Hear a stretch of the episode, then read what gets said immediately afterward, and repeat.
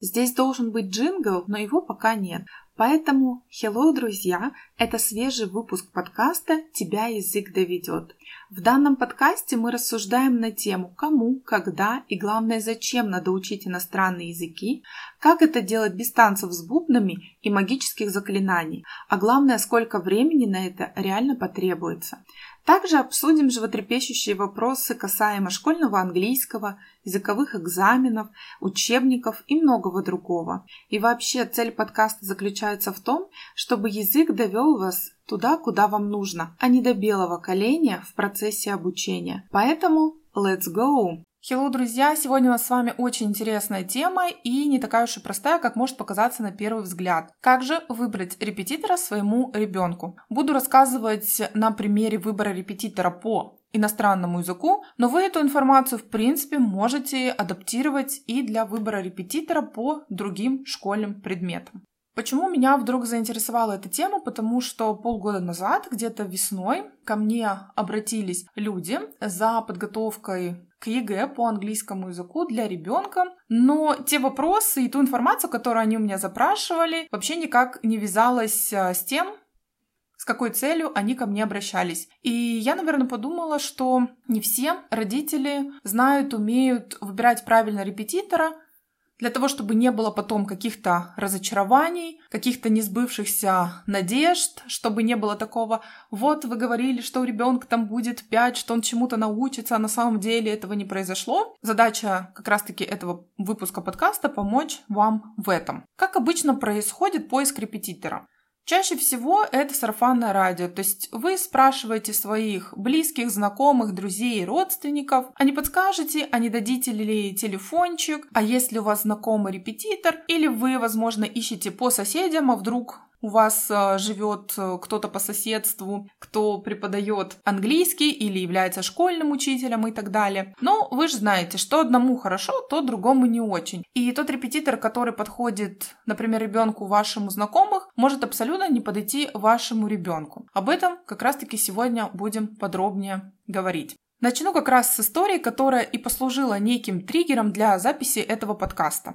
Где-то весной этого года, наверное, в марте, мне пишет э, папа девочки, которая в девятом классе, и объясняет ситуацию, что девочка хочет сдать ЕГЭ через два года, когда она будет в одиннадцатом классе, и они хотят вот э, два года целенаправленно готовиться к этому экзамену. Поэтому у них стал вопрос, собственно говоря, с выбором репетитора. Папа у меня спрашивает разрешение, чтобы задать некоторые вопросы, связанные с моей профессиональной деятельностью. Я, естественно, соглашаюсь. И вот тут начинается самое интересное. Итак, зафиксируем себе, что цель – подготовка к ЕГЭ. А вот теперь вопросы, которые меня спрашивали. Ну, во-первых, спросили, где я работаю, работала ли я в государственной школе, какое у меня образование и какая у меня есть категория, и была ли она вообще.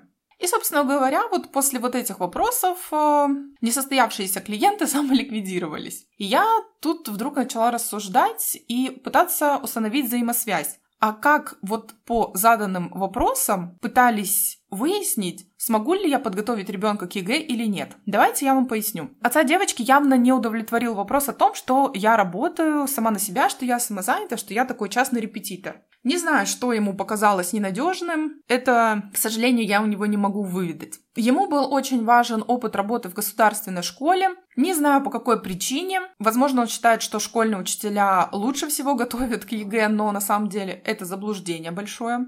Про образование. Ну, он, его интересовало, высшее ли у меня образование. Я сказала, что да. Но, опять же, это никак не влияет, я вам хочу сказать, на то, какие баллы будут у ребенка за ЕГЭ. И категория. Категория — это форма аттестации именно школьных учителей. И когда я работала и преподавала в школе, я получила первую категорию в 2016 году еще. И категория действовала 5 лет, поэтому она у меня год назад, в декабре прошлого года закончилась. И, к сожалению, я ее никак не могу продлить, подтвердить или восстановить, потому что это свойственно школьным учителям, а я не школьный учитель. И опять же, категория никак не влияет на то, как успешно или неуспешно ребенок сдаст ЕГЭ. Абсолютно. Потому что там вообще другие параметры, если честно. И вот мне как раз-таки показалось, что папа девочки не задал те самые главные вопросы, которые он должен был меня спросить, и которые как раз-таки бы повлияли и должны были повлиять на его выбор в пользу меня, либо каких-то других репетиторов.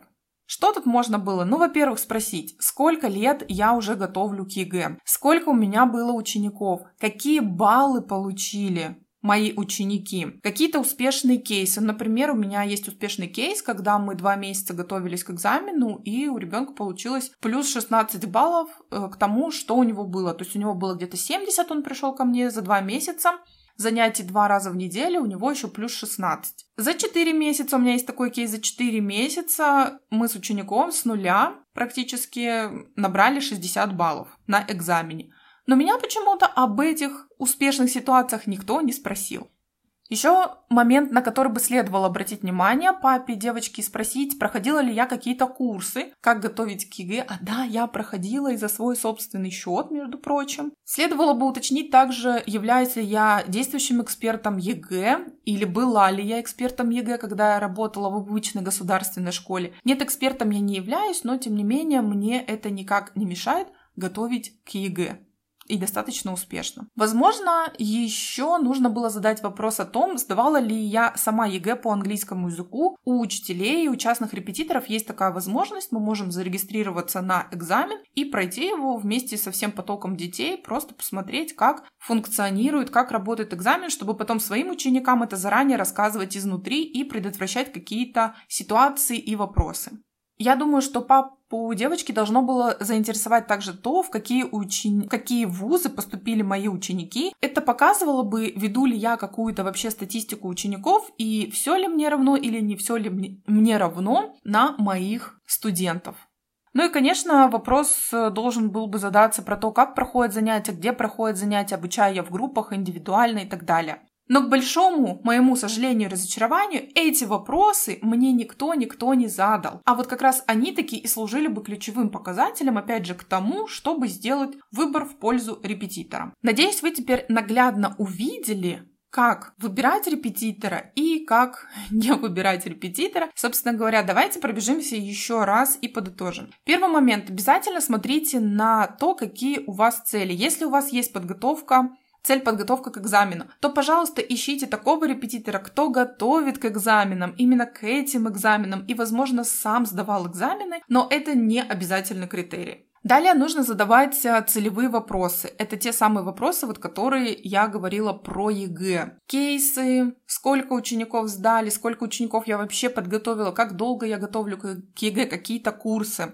Ну, например, у вас ребенок дошкольник, и вы хотите подготовить э, его, там, не знаю, к школе, допустим, или вы хотите, чтобы с ним начали заниматься тем самым разговорным английским. Ой, кстати, если вы еще не слушали мой подкаст про разговорный английский, то советую вам прям перейти и послушать. Там будут достаточно интересные моменты, о которых вы не задумывались, что же такое разговорный английский то вам нужно найти, собственно говоря, человека, специалиста-репетитора, который работает лучше всего именно с этой категорией, именно с категорией дошкольников или младших школьников. Вот я, например, с дошкольниками не работаю, сразу об этом честно говорю. Я работаю со школьниками, поэтому я не беру ни дошкольников, ни взрослых. Обязательно смотрите отзывы попросите учителя предоставить отзывы, попросите предоставить а, портфолио, посмотрите сайт, возможно, есть профиль. Посмотрите, поищите сами. Да, это ваша ответственность, потому что вы отдаете ребенка на занятия, и вы должны знать, кому вы отдаете. Потому что то самое сарафанное радио, еще раз говорю, это вообще не предполагает никаких гарантий того, что у вашего ребенка будут результаты.